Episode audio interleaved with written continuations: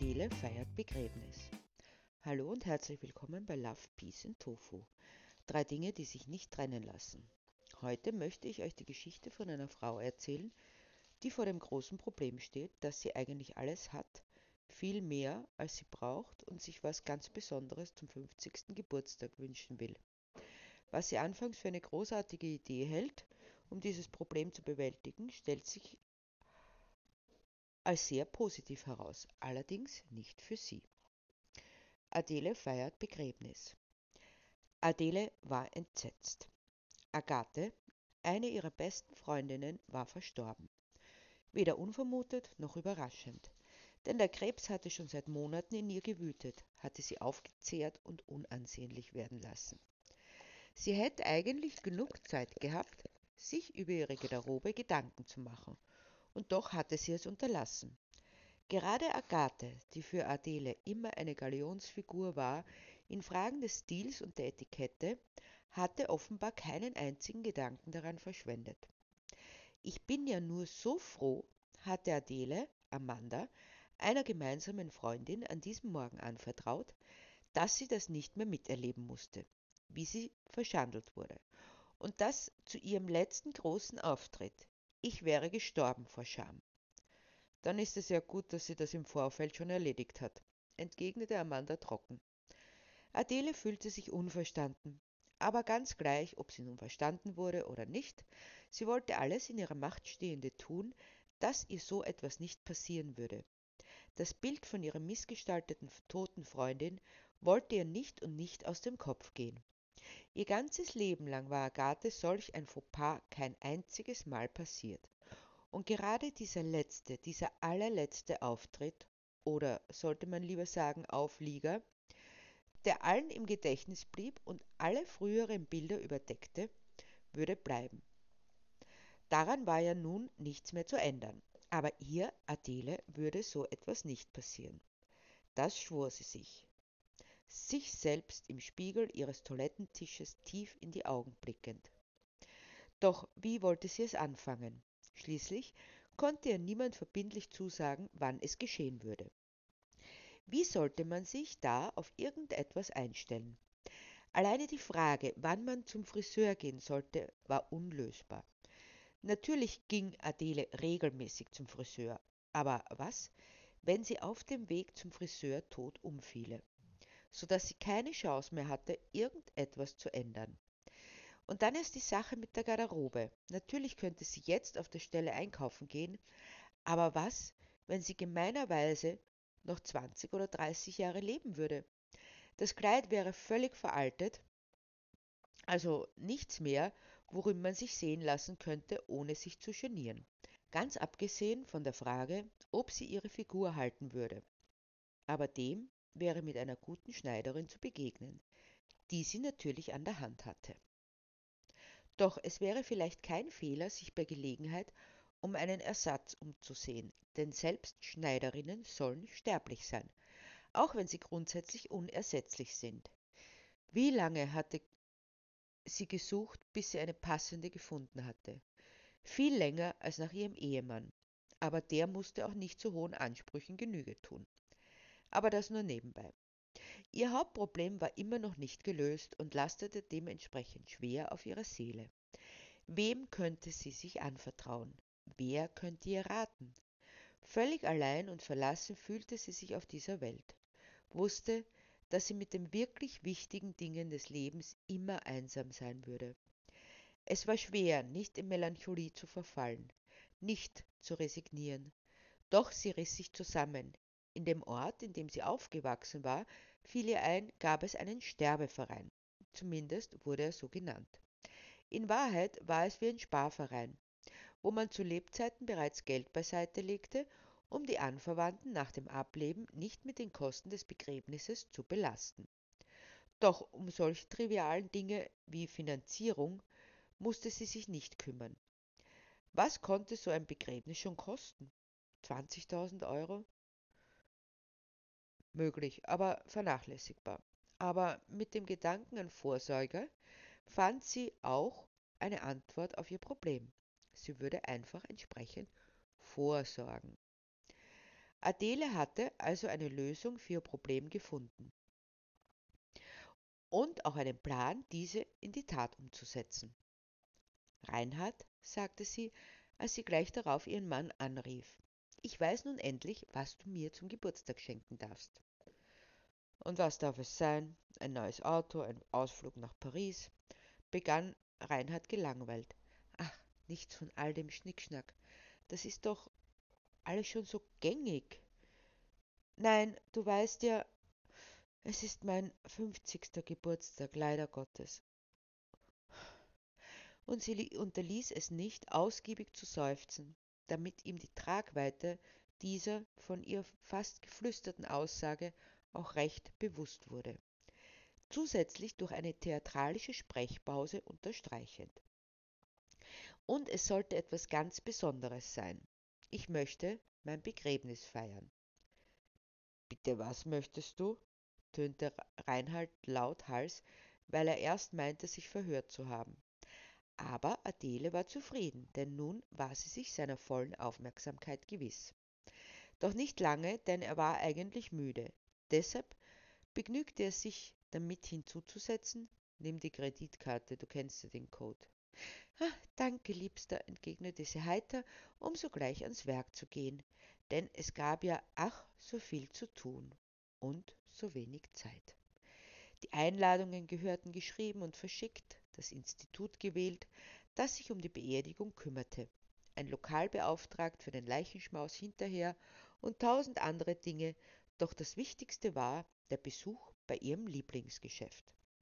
Ich würde gerne die Beerdigungskleider sehen, sagte sie dem schwulen Verkäufer, der sie allerdings nur mit großen Augen ansah. Was bitte sind Beerdigungskleider? fragte er verdutzt, als hätte er noch nie etwas davon gehört. Wie kann man sich nur so dumm stellen? entgegnete Adele kopfschüttelnd. Wenn eine Frau heiratet, was trägt sie dann? Ein Hochzeitskleid. Ja, die haben wir, antwortete der Verkäufer sichtlich erleichtert. Aber ich bin schon verheiratet und habe nicht vor, es nochmals zu tun, winkte Adele ab. Die nächste Frage. Was trägt eine Frau bei ihrer Beerdigung? Nun war der Verkäufer wieder sehr still. Na, ein Beerdigungskleid, natürlich. Was denn sonst? ergänzte Adele, weil sie keine Lust hatte, abzuwarten, bis der junge Mann endlich fertig gedacht hatte. Das klingt doch logisch, meinte dieser schließlich. Ja eben, deshalb will ich jetzt die Beerdigungskleider sehen, beharrte Adele auf ihrem Wunsch und so zeigte ihr der Verkäufer einfach alle schwarzen Kleider, die er anzubieten hatte. Und Adele fand tatsächlich ein passendes, dem Anlass angemessenes. Und bereits wenige Wochen später lag sie, angetan mit ihrem Beerdigungskleid, in dem umgebrauchten Sarg in der Kapelle aufgebahrt. Über ihrem Sarg war ein Spiegel angebracht. Darauf hatte sie bestanden, denn schließlich wollte sie genau sehen, wie sie auf die Gäste der Beerdigung wirkte. Aber Sie dürfen doch nicht die Augen aufmachen, denn dann sehen Sie ja nicht tot aus, erklärte der nette Herr vom Beerdigungsinstitut. Adele überdachte es und meinte für sich, dass sie nur dann ganz vorsichtig schauen würde, wenn kein anderer es tat oder sie gerade nicht fotografiert wurde. Alle waren sie da, und Adele musste zugeben, Sie spielten ihre Rollen ausgezeichnet. Allen voran der trauernde Ehemann, dann die engen Freunde und vor allem die engen Feinde. Und nicht zuletzt die Presse. Adele war selig, denn eines war gewiss, sie war die schönste untote Leiche, die je in einer Kapelle aufgebahrt worden war. Was sie störte, war das eingeschränkte Blickfeld. Aber es war ihr versprochen worden, dass alles gefilmt wurde.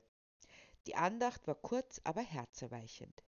Wenn Adele nicht auf ihr Make-up achten hätte müssen und natürlich auf ihr Todsein, sie hätte doch wohl die eine oder andere Träne herausgedrückt. Schließlich wurde der Deckel geschlossen und die Träger brachten sie zum geöffneten Grab. Muss das auch sein? hatte Adele Reinhardt bei der Besprechung der Zeremonie gefragt. Natürlich, antwortete dieser ruhig, schließlich soll es doch ein richtiges Begräbnis sein. Ja, und das wurde es. Adele spürte, wie der Sarg langsam in die Erde gelassen wurde. Verbissen tastete sie nach ihrer Tasche.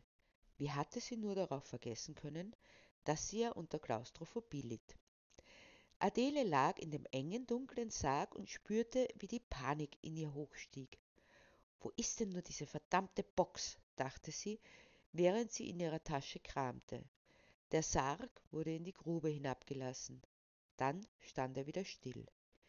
Wie viele Filme hatte sie doch gesehen von lebendig Begrabenen.